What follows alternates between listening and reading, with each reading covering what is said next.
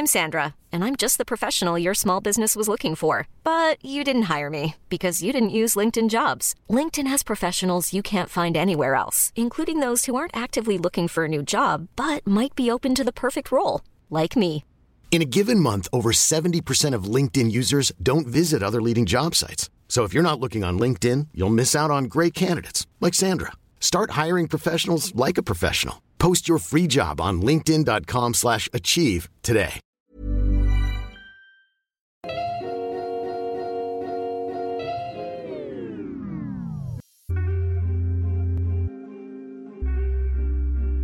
Ihr hört Gedankensalat, der ultimative Podcast mit Delal und Erwa. Salam! Willkommen zu einer neuen Folge Gedankensalat Podcast. Hier ist Erwa Und ich bin Delal. und wir freuen uns heute, dass ihr wieder eingeschaltet habt, weil wir haben eine ganz besondere Gästin mitgebracht. Hallo Fida! Hallo, Salam. Freut mich, dass ich da bin. Genau, ich stell mal mich kurz geehrt. vor. ja, schön. Schön, dass du hier bist und dir die Zeit nimmst, um äh, mit uns zu reden. Zum Thema kommen wir gleich. Erstmal zu deiner Person. Fida ist 30 Jahre alt, hat äh, zwei Kinder bereits und ist seit zehn Jahren verheiratet. Ähm, aber viel wichtiger, sie hat Psychologie ähm, studiert im Master mit dem Schwerpunkt Schulpsychologie und äh, führt auch ein Instagram-Account, äh, Hashtag, äh, at, at Nafsecke. Nafsecke, Richtig? genau. genau, wo du ähm, viel erzählst über unterschiedliche Themen, die alle mit so Psychologie und Mental Health zu tun haben. Und so sind wir auch auf dich aufmerksam geworden. Ähm, und heute reden wir über Narzissmus, insbesondere religiösen Narzissmus. Richtig? Mhm, ja, richtig, ja. Ganz spannendes Feld, wie ich finde. Ja, du hattest uns das Thema vorgeschlagen und wir haben uns richtig gefreut. Also, wie kamst du dazu, dass du das Thema vorgeschlagen hast? Beziehungsweise, wie kam es zur Gründung von Nefsecke? Kannst du dazu mal was erzählen? Ja, gute Frage. Also es gab so ein paar Seiten, die sich mit ähm, Psychologie beschäftigt haben von Leuten, die selber, also jetzt von Psychologen, die selber muslimisch sind oder halt einen Migrationshintergrund haben. Es waren aber nicht viele und dann dachte ich, ja, ja, es kann ja nicht schaden, dann nochmal so einen anderen Blickwinkel mit reinzubringen, weil halt jeder so seine persönliche Art hat. Und seit ich die Seite gegründet habe, habe ich aber so viele gefunden, die äh, genau das Gleiche machen. Aber ich find's halt voll gut, weil jeder seine eigene Perspektive mit reinbringt und wir alle ähm, wollen so ein bisschen ähm, für Entstigmatisierung sorgen und äh, Awareness schaffen. Und ja, ich finde halt ähm, gerade unter Muslimen und so gibt's ja immer noch ziemlich viele Tabus. Deswegen ähm, habe ich so äh, das Bedürfnis gehabt, mich da auch noch irgendwie online ähm, zu äußern zu bestimmten Themen. Ja, genau. Also Thema Narzissmus oder religiöser Narzissmus, ähm, das war bei mir jetzt so, dass ich eigentlich schon mein ganzes Leben bestimmte ähm, ja, Punkte gesehen habe, die mich immer gestört haben, aber man hatte halt keinen Namen dafür. So, man sieht halt immer wieder Dinge oder es fühlt sich falsch an, aber man weiß nicht, was es ist oder wie es heißt oder dass es überhaupt äh, ja was ähm, Spezifisches ist. Und dann bin ich äh, erst vor kurzem auf diesen Begriff kommunaler Narzissmus gestoßen und das hat das hat mir so eine neue Welt eröffnet, weil ich das dann plötzlich ähm, ja ganz anders gesehen habe und auch verstehen konnte, was eigentlich in unserer Community oft falsch, falsch läuft und ähm, wie ich finde auch für sehr viel Schaden sorgt. Aber ja, es hat halt einen Namen und ähm, man kann jetzt so den Finger drauflegen auf die Wunde und sie genau benennen. Und deswegen, ähm, ja, bin ich einfach äh, leidenschaftlich gerade mit diesem Thema beschäftigt. Ja. Voll Hammer. ähm, du hast jetzt viele Themen bereits angesprochen. Ich möchte ähm, auf ein oder zwei einmal eingehen ganz kurz. Und zwar diese Tabuisierung in der Gesellschaft allgemein von psychischer Gesundheit äh, oder psychischen Störungen allgemein. Ähm, dass nicht drüber geredet wird oder nur über vorgehaltene Hand oder nur im engsten Freundeskreis oder nicht mal in der Familie, weil man Angst hat, äh, ja, mit Vorurteilen konfrontiert zu werden. Aber ich nehme das noch stärker in der muslimischen Community wahr, wo das dann noch einhergeht mit ähm, einem zu schwachen äh, Dien oder Iman, also Glauben, Mhm, und dass dann psychische Gesundheit überhaupt nicht ähm, ähm, irgendwie medizinisch-wissenschaftlich angegangen wird, wie bei einem Bruch zum Beispiel, bei, wenn ich mir meinen Ellenbogen breche, Mhm. dann gehe ich auch zum Arzt. Aber wenn ich eine Depression habe, dann ist es immer ein, du liest zu wenig Koran, du sollst mehr beten. Ist das auch deine Wahrnehmung? Ja, absolut. Also das war auch schon in meiner ganzen Jugend und so. So, ich hatte selber auch äh, ja als aus betroffenen Sicht quasi so mit psychischen Störungen meine Berührungspunkte. Und äh, das ist halt immer so diese gleiche Leier von wegen, ähm, dann lies halt mehr Koran oder äh, du betest nicht genug oder es ist eine Strafe Gottes oder sonst irgendwas. Ähm, jetzt äh, als Psychologin verstehe ich das, wo das herkommt. Oder kann es zumindest halt besser nachvollziehen, weil wenn du das auf jemand anderen schieben kannst, also diese Schuld, dann ähm, ja, ist es halt einfacher für dich und angenehmer. Es ist halt dieses typische Victim Blaming. Wenn ich die Schuld bei der Person suche, die Mhm. dieses Problem hat, dann brauche ich weniger Angst davor haben und dann kann ich mir vormachen, dass es kontrollierbarer ist. Das hilft natürlich, ne? Dann ähm, brauche ich nicht Angst haben, selber mal in Mhm. Depression zu verfallen. Dann kann ich einfach sagen, die andere Person, die ist halt nicht gläubig genug, aber ich bin's ja nicht. Also ich, äh, ja, ich brauche mich da nicht davor zu fürchten. Aber da ist auf jeden Fall noch sehr viel Ja. Richtig wichtiger Punkt. Ja, auf jeden Fall, das wollte ich auch gerade sagen. Vor allem, weil man dann äh, das Gefühl hat, dadurch, dass äh, außenstehende Personen einem das absprechen, beziehungsweise so äh, Lösungen geben wie Bete mehr, dass man dann auch irgendwie das Gefühl hat, meine Gefühle sind nicht legitim Mhm. oder nicht valide. Und deswegen ist Aufklärung ja noch wichtiger, um dann zu verstehen, hey, es ist alles so, wie ich das wahrnehme und es sind einfach die falschen Lösungen, die mir angeboten wurden. Und ich bin nicht irgendwie komisch oder so, Ja. weil ich solche Gedanken habe, sondern das macht eine Depression zum Beispiel mit dir ein. Genau, ja. Ja. Nee, das ist echt wichtig. Und ich, wir haben auch gestern noch drüber gesprochen, das, was du gerade gesagt hast, dass man den Finger so drauf zeigen kann, dass man endlich einen Begriff dafür hat. Das ging mir auch voll lange so. Ähm, ich wusste irgendwas so. Mh, ich will nicht zu viel erzählen, aber äh, ich kann voll verstehen, was du meinst damit, weil ähm, ich hatte Mhm. irgendwie so die letzten zwei Jahre viel durchgemacht und da wusste ich auch, irgendwas ist nicht so. Also ich bin nicht, wie ich immer bin und ich habe diese, diese, diese Symptomatik und ich habe so ein bisschen geguckt und recherchiert natürlich, ne, auch auf Seiten wie auf deinem Instagram-Account zum Beispiel oder ähm, andere Seiten, die sehr viel über mentale Gesundheit aufklären. Ähm, Und Mhm. dann war ich immer so, hm, aber bis mir meine Therapeutin diese Diagnose gestellt hat und dann schwarz auf weiß dort stand, ich habe das und das, X und Y, ähm, das war so ein Moment der Erleichterung. Also es war Ja. schlimm zu sehen, also für mich persönlich, dass ich das wirklich habe und daran erkrankt bin, aber auf der anderen Seite war es so eine Erleichterung, mir ist so ein Stein vom Herzen gefallen, weil ich endlich wusste, was ich, womit ich es zu tun habe, so ganz Mhm. klar, klipp und deutlich und dann kann man daran arbeiten. Und so geht's dir wahrscheinlich auch mit diesem Begriff, Begriff kommunaler, richtig? Kom- ja. Genau, ja, kommunal. ja, das ist der Oberbegriff genau dafür. Ja, auf jeden Fall. Mhm. Weil ähm, gerade was du vorhin ähm, erwähnt hast, äh, Dalal mit dem, dass die Gefühle nicht validiert werden und so. Das ist ja total Mhm, wichtig. Also allein, dass jemand zu dir sagt, äh, das, was du fühlst, das ist valide, das, das hilft dir einfach schon, ohne dass die Mhm. Person auch was anderes dazu sagen muss. Einfach nur, dass du dich nicht irgendwie verrückt fühlst oder die Schuld dann bei dir selber suchst, sondern dass du weißt, ähm, ja, es, es gibt einen Grund dafür, warum ich mich so fühle und es ist auch richtig, dass ich mich so fühle und verständlich und ich bin nicht einfach nur verrückt oder sonst irgendwas. Mhm. Und beim kommunalen Narzissmus, wir, was ich halt immer voll traurig finde, also ich persönlich, ich ähm, schöpfe sehr viel Kraft aus meinem Glauben. Und wenn ich dann sehe, dass dieser Glaube benutzt wird, um andere zu demütigen und zu erniedrigen und ähm, ja, sie eigentlich auch aus dem Glauben rauszujagen mit der Art und Weise, dann macht mich das halt echt traurig, weil meiner Meinung nach ist das halt genau das Gegenteil von, von islamischem Verhalten. Ne? Wir wissen ja alle, wie, ähm, als wie schlimm Arroganz im Islam wahrgenommen wird. Das ist ja eigentlich so die Mhm. schlimmste Sünde überhaupt. Und äh, das ist ja auch die Geschichte mit dem Teufel und so, ne? Das war eigentlich seine Sünde, Arroganz. Und trotzdem sieht man unter, ja, unter Muslimen so viel Arroganz und das dann auch noch mit dem Glauben kombiniert. Also man benutzt den Glauben, um arrogant zu sein. So, was ist das eigentlich für ein Widerspruch? Ja.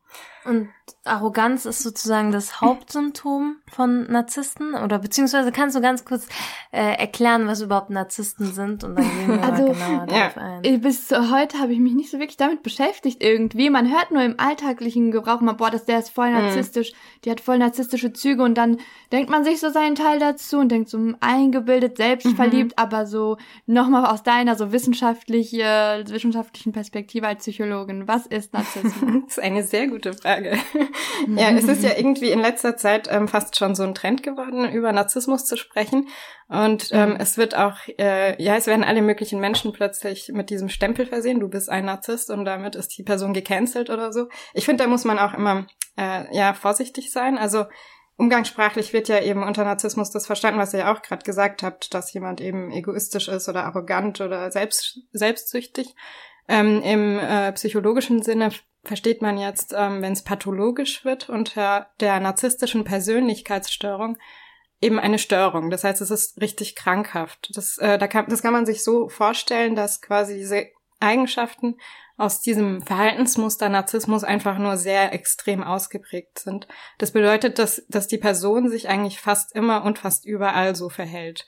Das heißt, es ist nicht jemand, der mal dies oder jenes getan hat, sondern das zieht sich quasi durchs komplette Leben und beeinträchtigt die Personen auch in ihrer Lebensausführung, in ihren Beziehungen und ähm, hat äh, also erzeugt auch oft eben äh, einen Leidensdruck, der ist manchmal versteckt, gerade wenn es irgendwie um Narzissmus geht, aber ähm, ja, da muss man halt schon unterscheiden. Einmal zwischen dieser Eigenschaft, die eben auch, man sagt, subklinisch sein kann. Das heißt, die, die dann nicht krankhaft ist. Also es kann sein, dass jemand auch ähm, irgendwie stärker narzisstisch ist, ohne dass er die Störung hat, weil die ist ziemlich selten. Also weil irgendwie habe ich auch immer das Gefühl, dass äh, jeder über seinen Ex-Partner sagt, äh, das war ein Narzisst.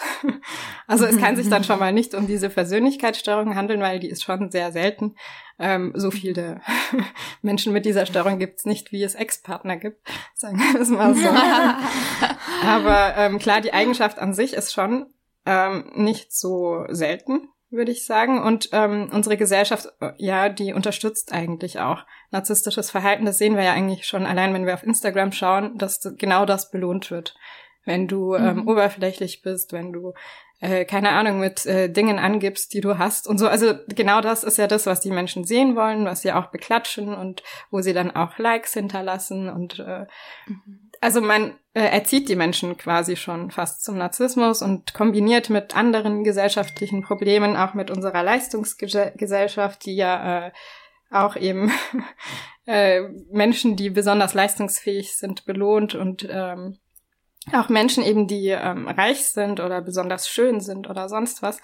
Das heißt, äh, das sehen wir schon oft im Alltag, aber es ist dann nichts, was ähm, ja, also genau, wenn es halt subklinisch ist, äh, darauf wollte ich eigentlich hinaus. Das heißt, wenn es etwas ist, was nicht pathologisch ist, dann unterliegt es eher unserer Kontrolle. Jemand, der jetzt eine Persönlichkeitsstörung hat, der ähm, wird von selbst eigentlich nicht drauf kommen, dass er das hat und dieserjenige müsste sich auch in Therapie begeben. Und das passiert normalerweise auch nur, wenn es eine komorbide Störung gibt. Das heißt, wenn eine weitere Störung dazukommt, wie jetzt eine Depression oder oder vielleicht auch eine Angststörung oder Suizidalität ist ähm, bei der narzisstischen Persönlichkeitsstörung auch vorhanden.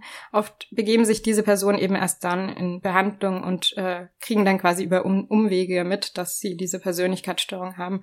Aber ein Mensch, der einfach nur von sich aus narzisstisch ist als Eigenschaft, der, der hat halt eben nicht diesen Krankheitswert und der kann aber vielleicht mehr durch Feedback oder durch ähm, Lebenserfahrung darauf kommen, ja, dass er sein Verhalten anpassen kann. Deswegen ist es aber auch schwierig, wenn man jetzt ähm, aufgrund einer Eigenschaft oder einer Tat einer Person, ähm, die mit diesem Stempel versieht, äh, ja, das ist ein Narzisst und fertig, weil das machen wir ja bei anderen Eigenschaften auch nicht, dass wir sagen, die Person ist so und so und sie dann damit betiteln, dass mhm. sie das ist. Ja. Zu diesem Krankheitswert, den du gerade genannt hast, also ähm, ich habe so den Eindruck, dass narzisstische Persönlichkeiten oder Narzissten, ähm, dass sie halt als selbstbewusst, als stark und äh, wie du halt gerade gesagt hast, dass es total gefeiert mhm. wird, dass sie so sind und äh, dass man das so in dieser Gesellschaft gerade braucht, dass man sich so selbst präsentiert und selbstsicher ist. Aber ab wann ist es krank? Also mhm. ab wann kann man denn genau sagen, okay, der ist gerade nur ein bisschen egoistisch und selbstverliebt oder mhm. Narzisstisch mhm. richtig? Ähm, ja, da gibt es Diagnosekriterien. Also in Deutschland wird ja das ICD-10 benutzt. Das ist von der WHO. Ähm, in Amerika hat man das Werk, was sich DSM nennt, ähm, ja, DSM 5 aktuell. Und dort werden für alle möglichen Störungen eben Diagnosekriterien vorgegeben. Und wenn jemand eine bestimmte Anzahl und einen bestimmten Schweregrad hat äh, dieser Kriterien, dann bekommt er quasi die Diagnose.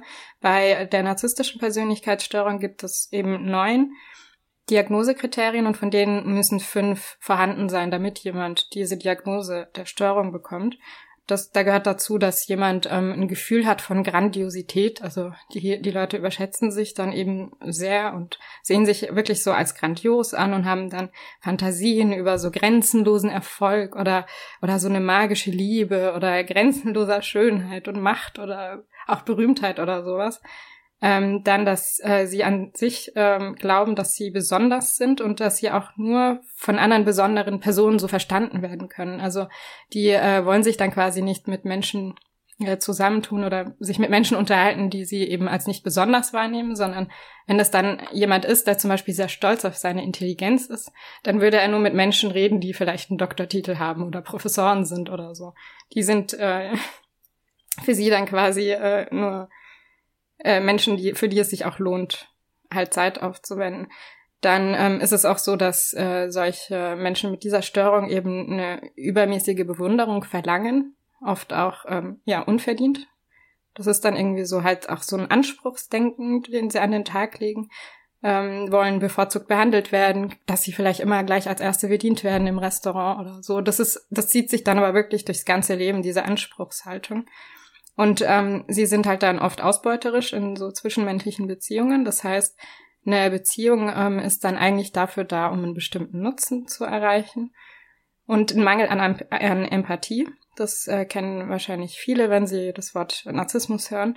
Das ist, ähm, ja, da muss man auch immer unterscheiden zwischen affektiver und kognitiver Empathie. Das, das sind halt zwei Ebenen. Das heißt, ich kann verstehen, wie sich jemand fühlt aber ich fühle vielleicht nicht wirklich mit auf der Gefühlsebene, aber ich, ich weiß, was der hat. Also ich sehe, derjenige ist traurig, aber ich bin jetzt nicht auch traurig, weil der traurig ist oder so. Also es sind halt so zwei Ebenen, die. Ähm, das heißt also, was ich damit sagen will, ist, es kann sein, dass jemand ähm, genau versteht, was andere für Gefühle haben, aber es nicht wirklich fühlt, also nicht mitfühlt. Aber trotzdem ist dann ein Teil der Empathie eben da. Genau, und Neid spielt da auch eine große Rolle. Also sind dann entweder selber häufig neidisch oder, was ich auch immer interessant finde, ähm, glauben immer, dass andere auf sie neidisch sind. Das ähm, habe ich auch schon ab und zu gehört. Also es gibt Leute, die wirklich überall nur Neider erkennen. Und das die ganze Zeit. Krass. Aber das äh, zieht sich was. Oh, ich ja, Entschuldigung. Nee, wäre nur noch ein Punkt. Also dann eben mhm. diese ähm, arroganten Verhaltensweisen, die gehören dann auch noch dazu. Ja.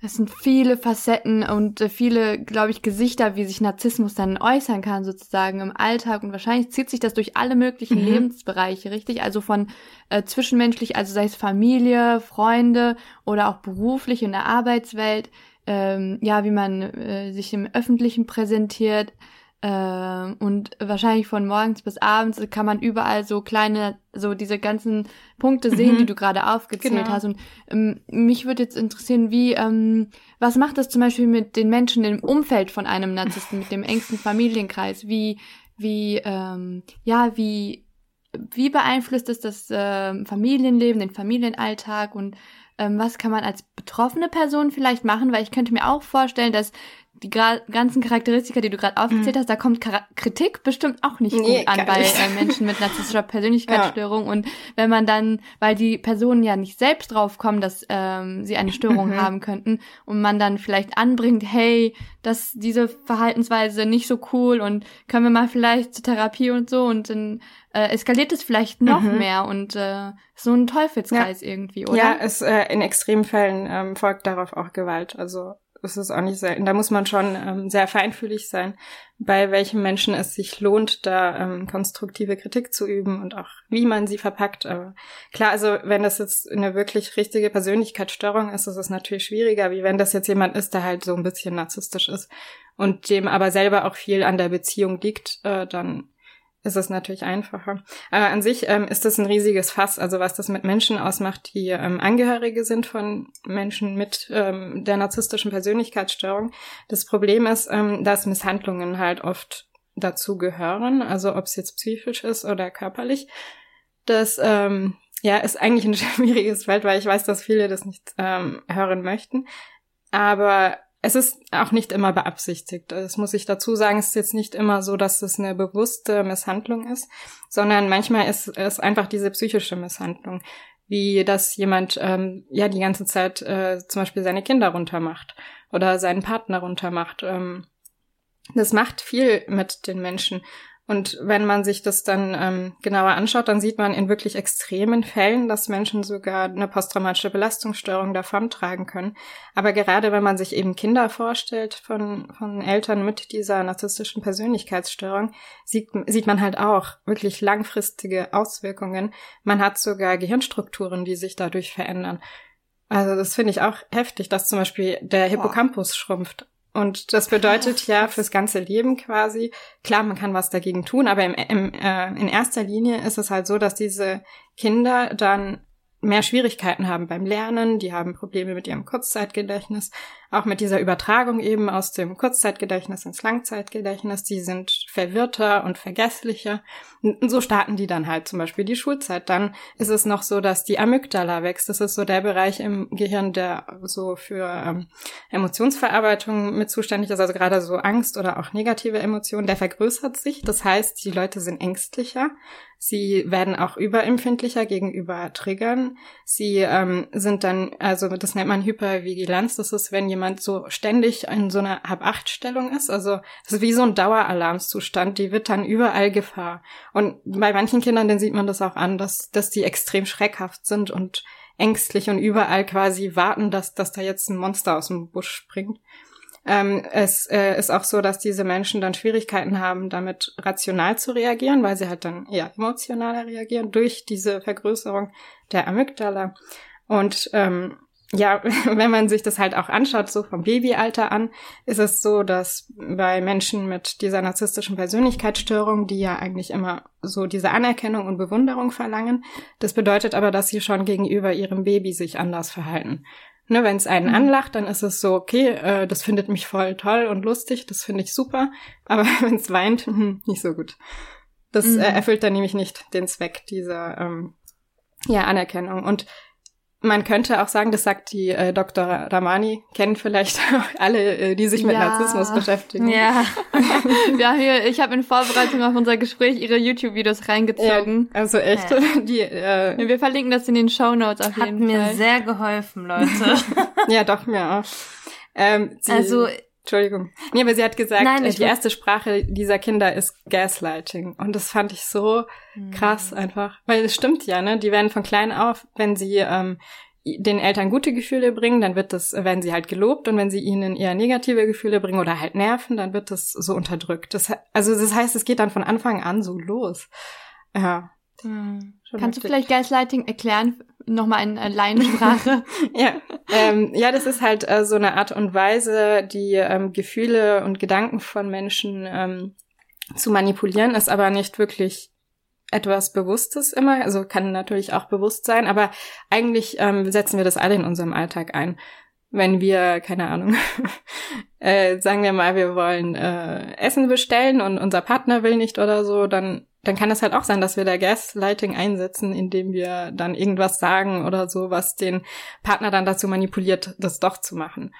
Und das zieht sich dann halt mhm. ähm, überall durch, aber das ist zum Beispiel auch in so ganz normalen Gesprächen, wenn jemand ähm, erzählt, äh, keine Ahnung, mir ist was Schlimmes passiert und wir das dann relativieren wollen, ah ja, aber so schlimm war das nicht. Das ist eigentlich auch schon Gaslighting, aber ähm, bei Menschen mit dieser narzisstischen Persönlichkeitsstörung oder allgemein Menschen, die sich eben narzisstischer verhalten, ähm, ist es dann halt schon stark ausgeprägt, sodass die Partner von diesen Menschen oder auch die Kinder oder ähm, ja, wenn es jetzt auch ein Chef ist, die Arbeitnehmer dann ähm, irgendwann an sich selber zweifeln und den Bezug zu, zu der Wahrnehmung der Realität auch so ein bisschen verlieren, weil jedes Mal, wenn sie dann halt was sagen, wird das so verdreht.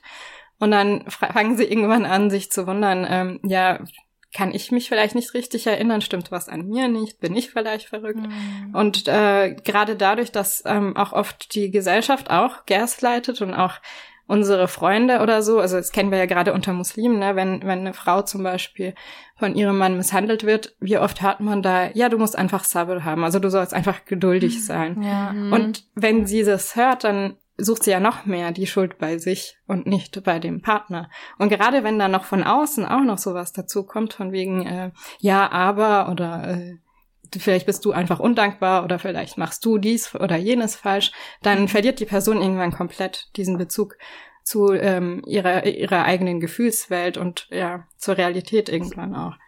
Original Victim Blaming ja. einfach dann in genau. dem Fall. Ja.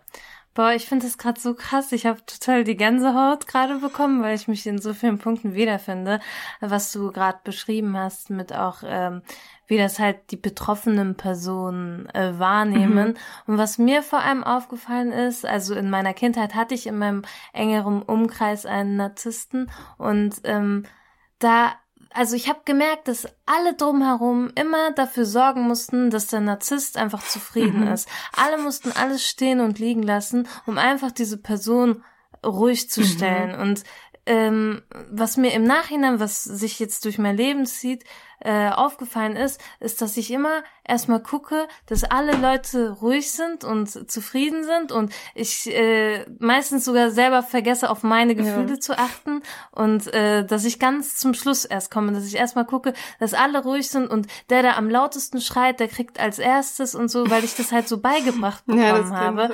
und so.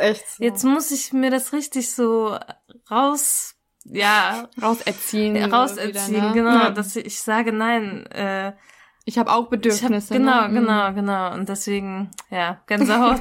nee, das geht echt vielen so. Also, ähm, das habt ihr wahrscheinlich auch schon gesehen, dass in so Familien, wo gerade ein Elternteil so eine narzisstische Persönlichkeitsstörung hat, die Kinder so bestimmte Rollen bekommen und die übernehmen diese Rolle oft auch ähm, so in ihrem ganzen Leben dann weiter, wenn sie nicht irgendwann halt reflektieren und das aufarbeiten können, dann sind sie halt für immer quasi dieser Sündenbock oder oder das goldene Kind und können dann selber auch zu ähm, Narzissten werden oder auch dieses unsichtbare Kind, was dann auch andere ähm, ja psychische Probleme nach sich zieht.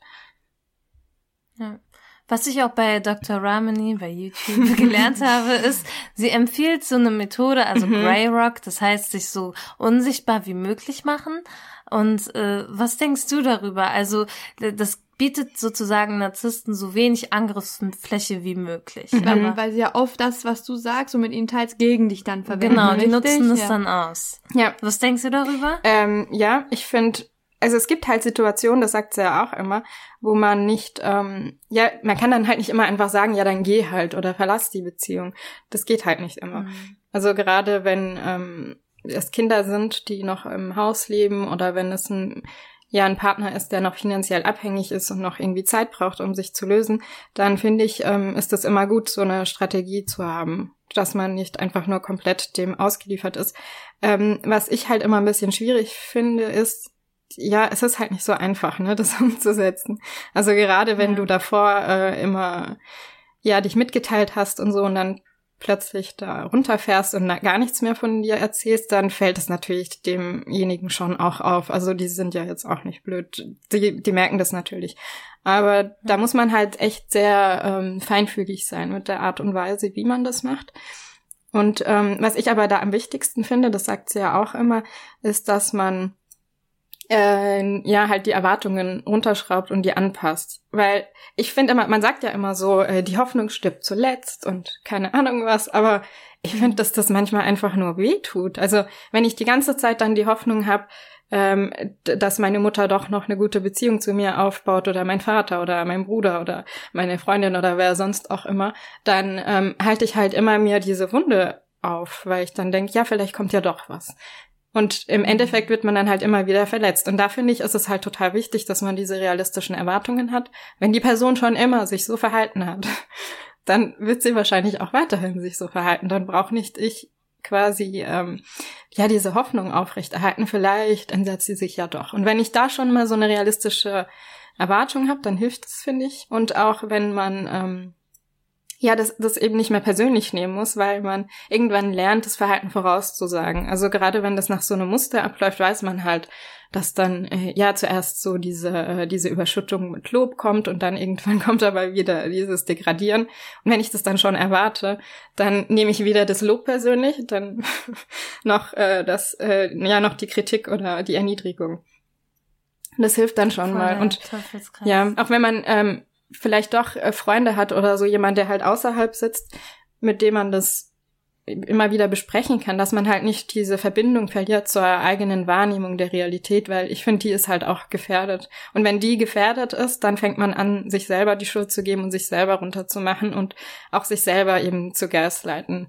Von daher, wenn man da mhm. eine Person hat, die ähm, eine Freundin oder so, mit der man das halt äh, teilen kann oder auch ja, wenn man so Tagebuch führt, aber bitte nicht so, dass das die Person finden kann.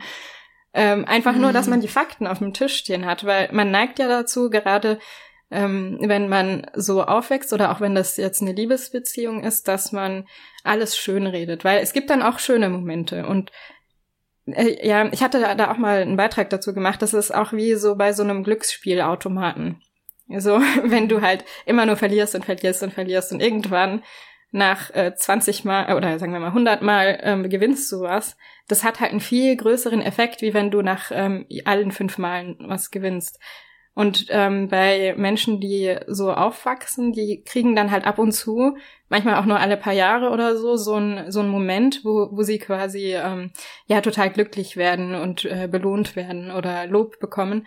Und dann ähm, ja, sucht man aber immer wieder danach. Das wird dann wie so eine Sucht und je ähm, unregelmäßiger diese Abstände sind zwischen den Belohnungen oder dem Lob, desto abhängiger werden wir davon. Weil der Effekt von den Belohnungen dann ja noch stärker ist. Der, der hat halt einen größeren Impact. Und genau das hält aber Menschen dann auch oft fest in so Beziehungen. Und obwohl das, was sie getan haben, gar nicht so toll ist. Also ja, ja, genau. bei einfach dann angelächelt oder so. so. Ja, genau. Ja, ja. Das hört sich nach einem krassen Achter, nach einer krassen Achterbahnfahrt ja. mit sehr hohen Hochs und sehr tiefen Tiefs Genau, an. genau. Und äh, gar keine Stabilität oder Balance, die, die ja jedes Kind zum Beispiel braucht, wenn es aufwächst. Ja. Und da stellt sich auch für mich die Frage, ähm, die narzisstische Persönlichkeitsstörung ist äh, therapierbar, aber ist ja auch heilbar. Also kann man das irgendwie heilen? Gibt es da ein Ende, wenn sich die Person dazu bereit erklärt, natürlich? Ja, also bei Persönlichkeitsstörungen, das sind halt so ganz feste Muster. Das ist da schwierig jetzt zu sagen, das ist wirklich heilbar oder nicht. Aber eine Person, die bereit ist, was zu ändern und die eben auch gemerkt hat, ich komme mit diesem Verhaltensmuster nicht weiter und äh, das beeinträchtigt mein Leben und das tut mir nicht gut, die, die hat dann natürlich eine höhere Motivation, da auch was dran zu ändern. Und da kann man auf jeden Fall ähm, was verbessern, sodass auch soziale Beziehungen besser ablaufen es ist halt, ähm, ja, der Ursprung einer narzisstischen Persönlichkeitsstörung ist ja auch eigentlich immer mit Leid verbunden. Nicht immer in Bezug auf Misshandlung oder so, sondern einfach, ähm, ja, es kann halt auch sein, dass jemand äh, nur gelobt wurde, übermäßig gelobt wurde und dann wird aber das Selbstbild davon abhängig gemacht. Von der Sache, mit der die Person eben äh, ja ausgezeichnet wurde. Also wenn es dann zum Beispiel eine Frau ist, die besonders hübsch ist, dann wurde ihr halt schon von klein auf immer nur gesagt, du bist so schön, so schön bist du, egal wo sie hingegangen ist, du bist so schön. Und ihre Eltern haben sie dann nur für, für diese Schönheit gelobt. Und dann verbindet sich das Selbstbild halt damit und man findet dann Bestätigung nur noch darüber, über diese Schönheit. Und dann wird das halt zum Wichtigsten überhaupt, weil das bedroht dann deine Existenz. Also wenn du dann ähm, nicht mehr als schön wahrgenommen wirst, dann, dann bist du nicht mehr da quasi, wenn man, wenn man das jetzt so vereinfacht. Das ist dann eine existenzielle Bedrohung. Und daher ist es dann verständlich, dass die Leute dann auch so festhalten an, diese, an diesem grandiosen Welt, äh, Selbstbild, weil sie kein anderes Selbstbild haben. Und deswegen ist es auch gar nicht so einfach, dieses Selbstbild quasi zu reparieren, aber da ist in der Therapie auf jeden Fall möglich, da was aufzuarbeiten und zu verbessern. Mhm. Ja. Na, hofft man einfach nur, dass man die Person dazu bekommen kann. Du hattest es vorhin äh, angerissen, das Thema, wie genau sich dann religiöser mhm. Narzissmus mhm. äußert. Und äh, wie wir beziehungsweise Musliminnen das so in unserem Umkreis erkennen würden. Mhm. Oder ja, du hattest es auch schon gesagt, wie schade ja. es ist, dass Religion für so etwas genutzt genau. wird. Ja, es ist so, ähm, es gibt da verschiedene Modelle, so Narzissmus zu erklären und auch diese verschiedenen Typen. Das habt ihr bestimmt auch schon gehört mit dem äh, offenen Narzissmus oder dem grandiosen Narzissmus und dann dem versteckten oder vulnerablen mhm. Narzissmus. Das sind halt so einmal zwei Typen. Und dann gibt's noch ein anderes Modell von einem deutschen Forscher, Gebauer heißt er. Der hat äh, das Modell aufgestellt, dass es einen agentischen Narzissmus gibt und einen kommunalen Narzissmus. Und dass dieser agentische, da dreht sich so alles ähm, ja um eher so persönliche ähm, Eigenschaften oder also selbstbezogene Eigenschaften wie äh, ja Attraktivität oder äh, Intelligenz oder ja Macht oder sowas. Und bei dem äh, kommunalen Narzissmus, das, da geht's eher um so soziale Eigenschaften und soziale Beziehungen. Da äh, ja sind die Leute mehr fokussiert auf ihre eigene Hilfsbereitschaft oder ihren Aktivismus oder auch ihre Frömmigkeit. Ich meine, ihr als Veganer kennt das wahrscheinlich, diese Vorurteile gegenüber Veganern, dass die halt so äh, mhm. missionarisch und arrogant unterwegs sind. Und das sind dann aber wahrscheinlich oh, ja. ähm, Menschen gewesen, die eher äh, diesen kommunalen Narzissmus in sich tragen. Die sind dann Veganer, um sich besser zu fühlen. Oder die sind Tierschützer, um sich besser zu fühlen. Oder Umweltaktivisten oder sonst irgendwas. Es gibt's auch bei Müttern, dass Mütter irgendwie besonders überengagiert sind und sich besonders ähm, ja im Elternbeirat oder so äh, engagieren, nur um dann auf die anderen herabzuschauen. Oder das gibt's auch bei gesunder Ernährung oder Sport. Aber das gibt's eben auch bei Religion. Und Religion eignet sich da total gut dafür leider, die dafür zu missbrauchen. Weil ich kann dann halt so tun, als wäre ich besser als andere ja über meine Frömmigkeit oder über die Taten, die ich eben nach außen hin zeige. Aber im Kern ist das eigentlich das Gleiche. Nur die Mittel, die eingesetzt werden, um diesen eigenen Selbstwert zu erhöhen, die sind halt unterschiedlich. Der eine macht das halt über darüber, dass er halt sagt, wie intelligent oder wie schön er ist, und der andere macht das darüber, dass er sagt, ich, ich bin der hilfsbereiteste Mensch überhaupt. Niemand ist so hilfsbereit wie ich oder niemand ist so fromm wie ich oder so religiös. Und ähm, ja, aber im Kern ist das eigentlich das Gleiche. Und das sieht man dann zum Beispiel daran, dass die Menschen ähm, ja großen Wert darauf legen, dass sie auch Anerkennung erhalten für ihre Eigenschaften. Das heißt, sie wollen auch ähm, ja vielleicht Applaus dafür. Die machen es nicht unbedingt offensichtlich, aber dann dann wird dann halt gespendet mit mit Namen und offen.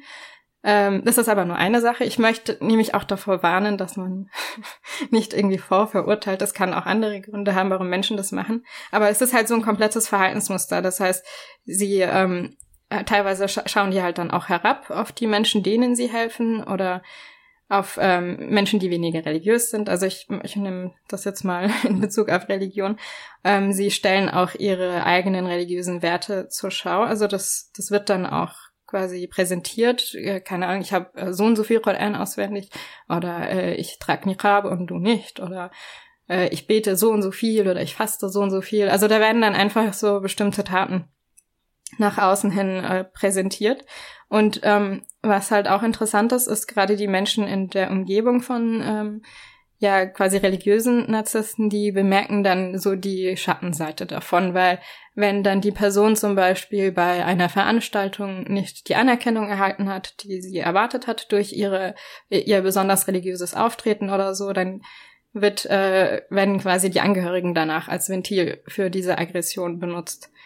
Und das äh, merkt man auch daran, dass ähm, also gerade für äh, Angehörige ist es dann so, dass sie wenn sie dann mal jemandem klagen von ihrem Leid, weil sie zu Hause eben eine ganz andere Welt sehen, dann werden sie äh, ja eigentlich runtergemacht und relativiert. Ja, wie kannst du so undankbar sein? Guck dir mal deine Mutter an. Das ist die tollste Mutter der Welt. Wie kannst du nur? Äh, guck mal, wie religiös sie ist. Oder der Vater, wenn dein Imam ist oder sonst was. Ja, wie undankbar kann man nur sein? Dein Vater ist äh, so und so. Und die, diese Menschen sind dann halt natürlich noch irritierter. Und gerade wenn man die Religion dafür benutzt, dann äh, ja, haben die irgendwie keinen Ausweg, weil dann fangen die wirklich an, die Schuld nur noch bei sich zu suchen und sie finden dann auch in der Community keine Hilfe, weil wir alle uns von diesem Äußeren blenden lassen. Ja. Sie arbeiten ja auch ganz schön hart dafür, dass sie halt im Äußeren, dass die Gesellschaft sie als was Tolles mhm, ansieht. Genau. Und damit sie ja nicht rauskommt, wie sie eigentlich sind. Ja, richtig. Und äh, ja, dann ist es irgendwo verständlich, dass die Leute das nicht glauben, aber auf der anderen Seite denke ich mir, ähm, ja, warum schauen wir eigentlich immer nur auf das Äußere? Also wo, wo kommt das eigentlich her? Also eigentlich nicht aus der Religion, ne? Dass man Menschen besonders dafür belohnt, wenn sie etwas, äh, ja, religiöses tun oder so. Das gehört ja eigentlich nicht zum Glauben, dass man das so sehr ja, nach außen trägt und sich dann dafür feiern lässt. Ich finde, das macht es dann auch irgendwie wieder kaputt. Äh, also die, die guten Absicht oder die guten ja. Taten, die man da erfüllt, äh, mit so Absichten dran zu gehen, sich selbst sozusagen zu pushen und andere runterzumachen und zu zeigen, ähm, dass man die Beste oder der Beste ist. Und, und äh, ich finde, also für mich Islam oder meine Religion bedeutet, äh, bescheiden zu sein mhm. und mh, das nur zu machen, um Gottes Wohlerlangen äh, zu, äh, wie sagt man das? Gottes Wohl zu erlangen. Äh, Gottes Gefallen ja. zu, zu, erlangen, genau. Ähm, und das ist genau, also es ist voll paradox eigentlich, dass ich mich da hinstelle und eine Show mhm. abziehe, eine Richt, also so eine Performance ablege, nur um Bestätigung zu kriegen, ähm, obwohl ich doch nur irgendwie Bestätigung von Allah so ja, wollen genau. sollte. Wisst ihr, was ich meine? Ja. Ja, oder halt für sich selbst zu machen. Ja, da gibt's doch auch diesen ähm, Hadith, also Ausspruch vom Propheten, äh, dass man dass wenn die rechte Hand spendet, die linke das nicht wissen sollte, wie viel. Oder mhm, so. ja. Also eigentlich ist das wirklich etwas, was man eher so versteckt macht. Und wenn es mal jemand mitbekommt, dann ist es halt so, aber nicht dieses, äh, mhm. guckt mal, wie viel ich bete. Genau. Und, und sich damit schmücken genau. und äh, überall rumerzählen und auf äh, Instagram am besten noch posen und genau. dann noch so ein cooles Bild dabei schießen, wie ich so 500 Euro spende und so. Äh, ja, doch, das ist echt lustig. Aber ich habe da halt auch schon ähm, in meiner ganzen Kindheit über und so immer wieder Beispiele gesehen von Leuten, die die dann Auszeichnungen erhalten in der Moschee, weil sie so toll und äh, so engagiert sind und dann zu Hause ihr Kind fast bewusstlos schlagen. Oder dass Leute ähm, dann die Kleidung anderer beurteilen, das ist dann so ihr Hauptthema. Guck mal, wie die angezogen ist, äh, die trägt Hosen, die trägt die und die Farbe oder sonst irgendwas. Und dann aber sich darüber halt erhöhen, dass sie ähm, über andere lästern, obwohl lästern ja eigentlich im Islam auch eine ziemlich große Sünde ist. Aber das ist dann mhm. so ihr Haupthobby. Äh, Oder ähm, ja, was ich halt auch finde, ist, dass ähm, so leichte narzisstische Tendenzen bei uns allen vorhanden sind, bei manchen mehr oder weniger, aber das zieht sich halt ähm, durch die ganze Community eben dadurch, dass wie gesagt, schon die Kleidung anderer beurteilt wird oder verurteilt mhm. wird, dass man Schuldzuweisungen auch gegenüber Menschen mit ähm, Schicksalsschlägen tätigt. Also keine Ahnung, äh, dein Kind ist behindert, also war das eine Strafe von Gott oder so ein mhm. Zeug. Ähm, auch, aber was ich auch interessant finde, ist so diese Arroganz gegenüber Menschen, die dann keine Muslime sind. Das sieht man auch oh. heftig, äh, häufig. Das ist auch einfach nur eine narzisstische Art und Weise, dass man auf Menschen herabschaut, die irgendwie einen anderen Glauben haben, obwohl ja das überhaupt nicht zu unserem Glauben gehört. Mhm. Das, äh, was ich auch ähm, erlebt habe oder halt mehrmals mitbekommen habe, ist, dass zum Beispiel Misstrauen und Missgunst gegenüber anderen den eigenen Kindern auch anerzogen wird, zum Beispiel gegenüber der Mehrheitsgesellschaft, dass es dann heißt, ihr dürft keine Hilfsangebote von denen äh, annehmen, weil dort werdet ihr sexuell missbraucht oder sonst was, damit das Kind kontrollierbar bleibt, weil es dann zu Hause misshandelt wird und dann aber Angst hat, sich äh, irgendwie mhm. ans Jugendamt zu wenden, weil dieses Misstrauen denen halt anerzogen wird. Äh, was ich auch immer interessant finde, sind so Machtstreitereien in Vorständen. Weil da geht's da nicht unbedingt oh ja, um die gute Sache. Ich in fast jeder Moschee. ja, weil es geht da nicht wirklich darum, äh, wirklich diese Moschee voranzubringen, wobei ich da auch äh, positive Beispiele erlebt habe, wo Leute das, das wirklich nur aus diesem Grund machen, weil, weil sie ähm, mhm. Ja ihre Kompetenzen realistisch einschätzen können und sagen, doch, ich kann das und ähm, ich möchte das auch machen. Aber teilweise gibt's halt so richtige Machtstreitereien, fast schon Kämpfe, wer jetzt den mhm, Vorstand ja. äh, übernimmt. Und da sieht man halt, da geht's gar nicht wirklich um um die gute Sache, sondern mehr um dieses eigene Bedürfnis nach Macht. Ähm, ja, was ich auch immer interessant finde, ist, dass halt alle möglichen falschen Taten, die man selber begeht oder Sünden über die Religion wieder äh, gerechtfertigt werden. Haben wir ja auch schon mitbekommen, äh, Prediger, die dann Frauen dazu überreden, mit ihren Affären zu starten ne, auf der einen Seite irgendwie so davor warnen, äh, keine geheimen Ehen und die hätten keine Gültigkeit im Islam, aber dann selber Frauen dazu überreden, äh, mit ihnen geheime Ehen einzugehen, weil bei ihnen sei es oh ja jetzt Gott. eine Ausnahme, weil sie sind ja bekannt und da kann man jetzt keine normale Ehe machen. Also gerade sowas. Oder ja. äh, auch mit mehreren Frauen oder so. Und Das ist auch das Tricky, glaube ich, daran, diese, das ist so ein Balanceakt, das ist Religion und das ist noch schwieriger, irgendwas zu kritisieren, Genau. also was Menschen machen, weil das dann irgendwie direkt zurückgeworfen wird auf Mhm. einen, hat man, glaube ich, ganz oft die Angst, ähm, dass man sich gar nicht traut, dann äh, öffentlich äh, zum Beispiel, äh, oder nicht öffentlich, sondern in kleinen Kreisen jemanden darauf hinzuweisen, weil äh, man dann irgendwie vielleicht als Un Ungläubige abgestempelt wird oder bist du vom Glauben abgefallen und du siehst doch die ganzen guten Taten, Mhm. die ich hier mache Genau. und warum gefällt dir das denn nicht? Bist du denn neidisch? Dann kann das, glaube ich, ganz schnell wieder zurückfallen auf Auf jeden einen. Fall. Und dann steht man da als Buhmann irgendwie. Ja. Und wo ich auch voll die Gefahr sehe, ist, dass wenn dann die Narzissten irgendwie Verse aus dem Koran nehmen und sie dann so uminterpretieren, dass sie die Menschen manipulieren können und sozusagen die Religion dafür nutzen für ihre Manipulation, dass die betroffenen Personen dann irgendwann mal die Religion hassen. Die sagen, ich möchte nicht mit so einer Religion was zu tun haben, die mich so äh, schlecht fühlen lassen hat, aber dabei ist es ja gar nicht die Religion, sondern der Narzisst, der diese benutzt Genau, hat. das, das ist auch das, was mich immer so traurig macht, dass das, ähm, Ja. ja, ich verstehe das voll, dass das dann so einen Beigeschmack bekommt. Also wenn du irgendwie so erzogen wirst, dass äh, das ist der Islam und der Islam dafür benutzt wird, dich zu unterdrücken, dass du dann total die Abneigung hast, verstehe ich voll. Aber ich find's halt schade, weil das ähm, ja mit was anderem zu tun hat eigentlich, nicht direkt mit der Religion, sondern ähm, aus diesem Menschen herauskommt, dass er sie missbraucht, um seine Macht auszudrücken.